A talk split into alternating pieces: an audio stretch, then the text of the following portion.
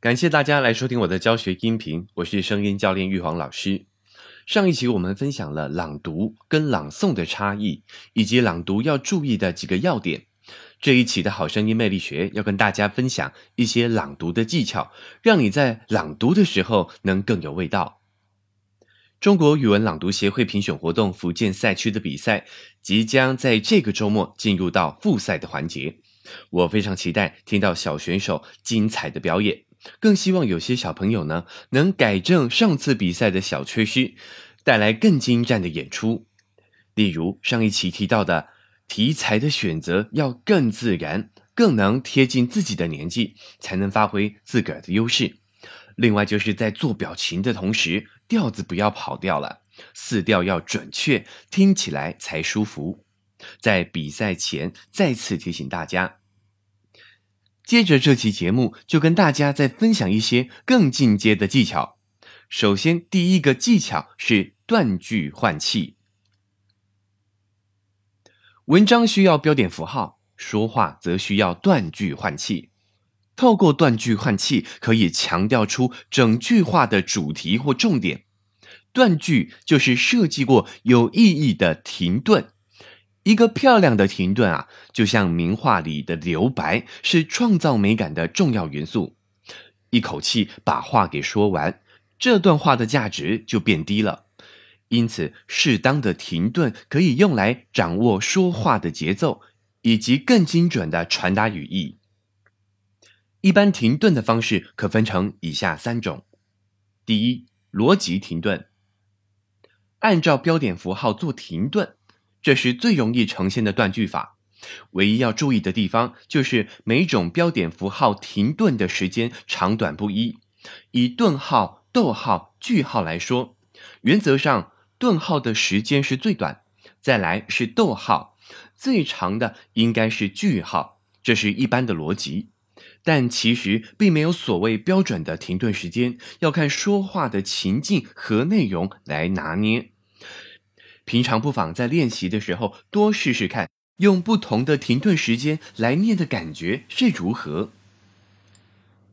二、心理停顿，在两个标点符号之间的句子，虽然看不到逻辑性的标点符号，一样应该做出适当的停顿，来赋予这个段落情境，让台词活起来。跟逻辑停顿一样，心理停顿没有绝对的标准。只能反复练习及感受。第三个结构停顿，结构停顿只在朗读时运用停顿来表现文章的结构关系，像是标题、副标题、章节、段落等等。我们分享了三种的停顿技巧，那么要如何运用这些停顿的技巧呢？举个例子示范一下。像是《生命，生命》这篇文章，一般就从逻辑停顿开始。夜晚，我在灯下写稿，一只飞蛾不停的在我头顶上飞来飞去，骚扰着我。趁它停下的时候，我一伸手捉住了它。只要我的手指稍一用力，它就不能动弹了。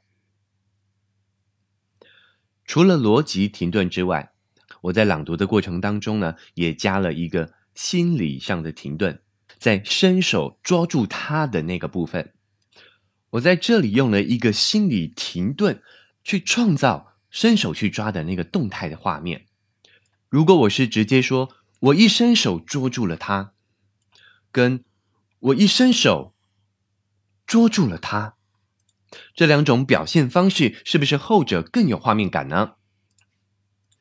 比赛中有些选手已经掌握了这个停顿的技巧，整个表演就显得更为从容又有画面感。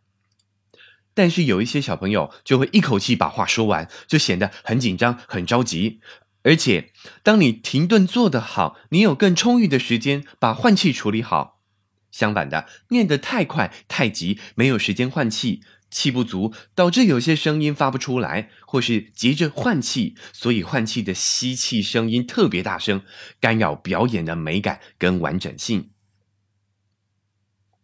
第二个技巧是气音，气音是展现感性、抒发感情的一种表演技巧，因为人会呼吸，而且就算是在说话的时候，还是要保持呼吸，不然就嗝屁了。边呼吸边说话，当然就会有气音。而且啊，情绪越大的时候呢，气息就越多，所以感性的表现方式气音会比较多一些，理性的表现方式呢，气音就会少一些。一样是生命，生命这篇文章，如果我是用理性的方式表现，但它挣扎着，极力鼓动双翅，我感到一股生命的力量在我手中摇动，那样强烈。好，这样的感觉就是太过于理性的，不太符合这一篇文章的调性。生命，生命，它是有强烈的情感的，但它挣扎着，极力的鼓动双翅，我感到一股生命的力量在我手中摇动，那样强烈，那样鲜明。加上了气声，哦，他的感性情绪就更加的明显。更加的深刻了。我们讲话时呢，气音要运用的好，先决的条件是气要足。气不足的人不太容易发出气音，就算发出气音也撑不久。所以要多加练习气息的运用。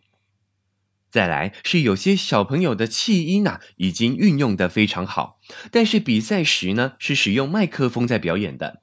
有时候只对着麦克风发出气声，会造成喷麦的声音，反而对表演造成一种干扰。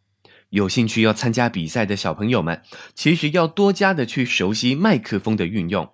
很多人声麦克风是指向性的，有些角度既可以接收到你的气音、气息，又不会直接去冲击麦克风。这个角度呢，就要请大家呢多去练习，多去熟悉麦克风的一些特性。以上就是这一期的节目，提供给您参考。我们分享了断句换气以及气音两个朗读的技巧。下一期我们接着分享更多可以让你朗读更动听的技巧。